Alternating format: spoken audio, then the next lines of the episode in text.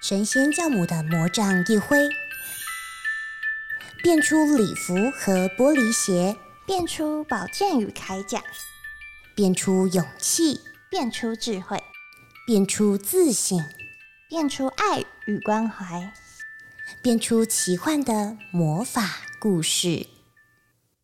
欢迎收听《哔哩吧啦蹦》。今天的魔法故事是。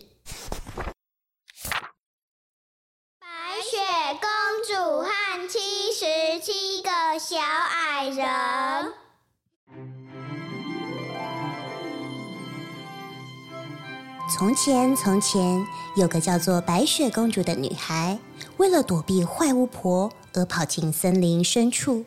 她发现一栋小小的房子，里面住了七十七个小矮人。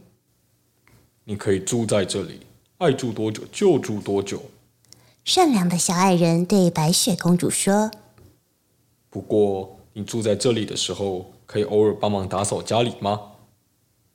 白雪公主很快就发现，和七十七个小矮人一起生活，并没有想象中轻松。光是要记住七十七个名字，就是个大挑战。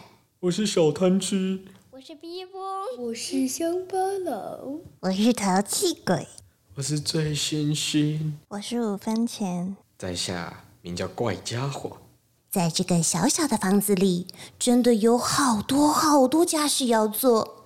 首先是洗衣服，然后要帮七十七个小矮人梳理胡子。请不要插队。哎呦，你让我一下啦！每个人都想听睡前故事，要一个一个轮流讲给他们听。到了早上。每个人都要吃早餐，而且当然是大家一起吃。我早餐要吃麦片、黑咖啡，挖一杯冰牛奶。接着还得帮七十七个小矮人准备七十七个三明治和七十七杯果汁当午餐。白雪公主还来不及喘口气，转眼又要吃晚餐了。你有没有看到我的生黄瓜？嘿，我说过我的汉堡不要加洋葱。吃完晚餐还要洗碗，谁可以帮我收拾一下餐桌？小矮人真的很善良，但是他们也很不听话，爱打架，吵吵闹闹，乱七八糟，整个家简直就跟马戏团没两样。白雪公主受够了，她决定离开七十七个小矮人的家，就算会在森林里遇到坏巫婆，她也不在乎啦。漂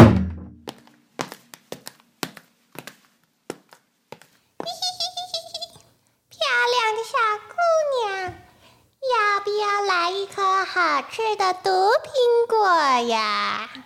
快给我两颗！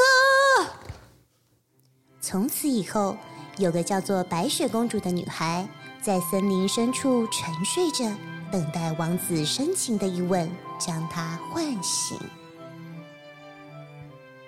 请不要叫醒我，谢谢。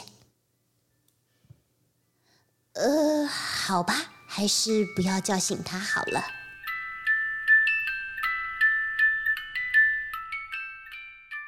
小宝贝们，故事好听吗？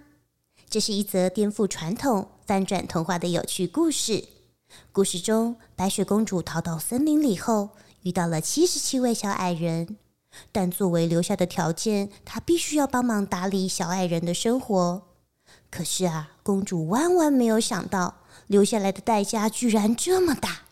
最后，她甚至愿意放弃自由，逃离小矮人的家，自愿吃下毒苹果，永远不再醒来。一切只是为了要远离小矮人，这样的结局是不是和原版的故事很不一样呢？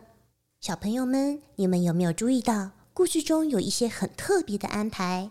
像是七个小矮人在这里变成了七十七个小矮人，原本随时保持优雅美丽的白雪公主，在故事里最后却变成戴着黑眼圈的黄脸婆了。原本相亲相爱的公主和小矮人，在这里最后却成了冤家。这些不一样也让故事有了意外的结局。说到这里，小朋友们，你们有没有想知道的事呢？露露仙子，我想知道，白雪公主怎么会想吃毒苹果呀？白雪公主每天要做那么多事，她怎么可能有时间休息嘞？为什么白雪公主要离开小矮人呐、最后，为什么白雪公主不想醒来呀？小朋友们，你们实在太厉害了，发现了好多有趣的情节。没错，故事中的白雪公主自从到了小矮人家，就再也没有好日子过了。每天忙东忙西，为了小矮人四处奔波，从来都没好好休息过。这样日复一日的辛劳，都快把公主给压垮了。你说，如果是你，你愿意继续留下来吗？而且你发现了吗？小矮人呐、从来都只会接受公主给自己的好，但从来都没有对公主说过一声谢谢，也从来都没有主动帮忙过对方。有时候甚至还对公主颐指气使。想当然，白雪公主宁可吃下毒苹果，也不愿再过这样的生活了。小朋友们，说到这里呀、你有没有觉得白雪公主很像谁？没错，她就像是我们身旁的妈妈，从早到晚为了孩子，就像个陀螺般转啊转的，从不停歇。故事中的白雪公主可以逃离不想要的生活，但是现实中的妈妈，又有谁能看到他们的辛劳呢？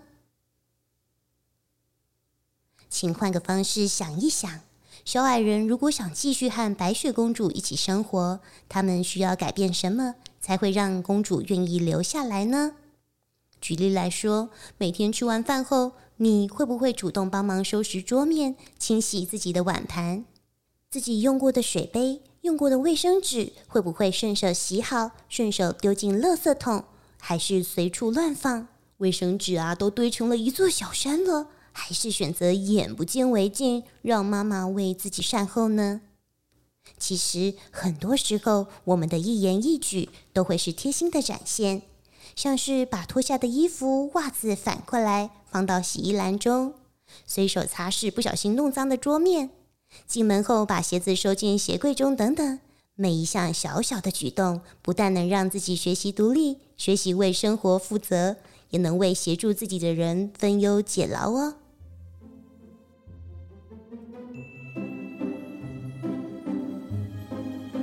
好喽，哔哩吧啦，boom！，我们下次见。